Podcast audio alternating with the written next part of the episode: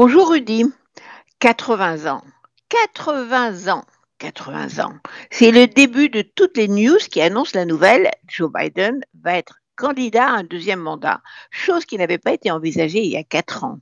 Il était déjà le plus vieux candidat à la présidence des États-Unis.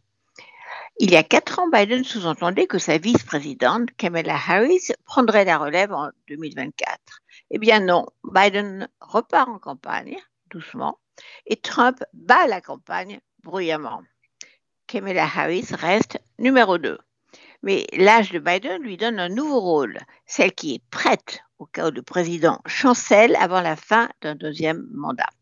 Méchamment, je rappellerai à ceux qui ricanent sur les 80 ans comment ils avaient sauté de joie d'avoir un président français si jeune, un Macron qui n'avait pas 40 ans quand il a fait sa marche triomphale vers l'Élysée. Les Français étaient séduits par le charme de la jeunesse.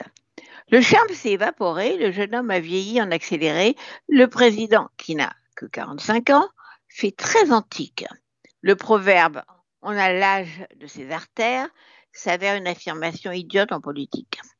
Pour revenir à l'octogénaire Biden, j'avais fait une chronique sur cette antenne au titre provocateur Vive le vieil homme blanc.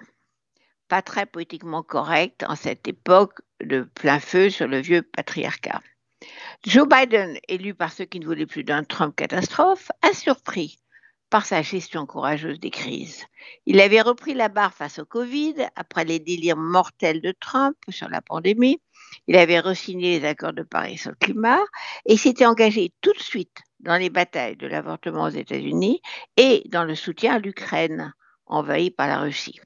Un seul grand échec, hérité d'ailleurs de la présidence Trump, le retrait dans le désordre des troupes américaines d'Afghanistan ouvrant la porte à la dictature des talibans. Oui, j'avais déclaré ma flamme au vieil homme blanc, ferme et droit dans ses bottes, face à un Poutine qui n'a pas encore 70 ans quand il se lance dans la plus grande guerre européenne depuis la Seconde Guerre mondiale. Un jeunet, l'empereur de Moscou, mais qui bat des records de longévité, au pouvoir quasi sans interruption depuis l'an 2000, avec l'intention de continuer pour l'éternité. Dans son cas, ce ne sont pas les ans qui donnent une grande fatigue. Donc, ce sont les ans qui nous donnent une grande fatigue, pas l'âge de ses artères. Sleepy Joe, Joe l'endormi, comme l'appelait avec mépris Trump, s'est réveillé au bout de la première année à la Maison-Blanche. On le sait, le pouvoir est thérapeutique. On l'a vu avec François Mitterrand qui a tenu 14 ans à l'Élysée. Le pouvoir lui a permis de maîtriser un cancer déclaré tout au début de sa présidence. Joe Biden a eu deux attaques cérébrales. Il a toujours la même démarche hésitante quand il descend la passerelle d'Air Force One, mais lui n'hésite pas quand il faut envoyer des armes en Ukraine. Le plus vieux président de l'histoire américaine a été le premier président de l'histoire américaine à se rendre sur un champ de bataille hors de la zone d'influence des États-Unis le 20 février.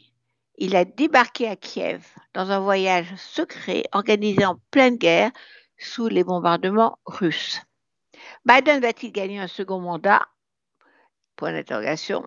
Il reste plutôt impopulaire, à peine 40% d'Américains insatisfaits, 70% à ne pas souhaiter sa réélection à cause de l'âge, mais l'économie se porte bien. Dans sa première vidéo de campagne, Joe Biden parle de liberté, d'égalité, de dignité, de sécurité sociale. Et il a deux chances. La première serait d'être en face de Donald Trump candidat républicain s'il n'est pas embourbé dans des inculpations diverses. Trump est un bon épouvantail qui mobilise le camp démocrate et tous les Américains qui ne veulent pas d'un fou extrémiste. Sa deuxième chance, c'est la Cour suprême nommée par Trump qui, en juin, a abrogé le droit constitutionnel à l'avortement aux États-Unis. Les Américains ne peuvent plus se faire avorter dans la plupart des États dans ce pays qui était pourtant très en avance dans le droit des femmes. Or, la majorité des Américains soutient ce droit fondamental. Les Américains sont allés voter démocrate aux élections de mi-mandat, démentant les sondages qui prédisaient un raz-de-marée républicain.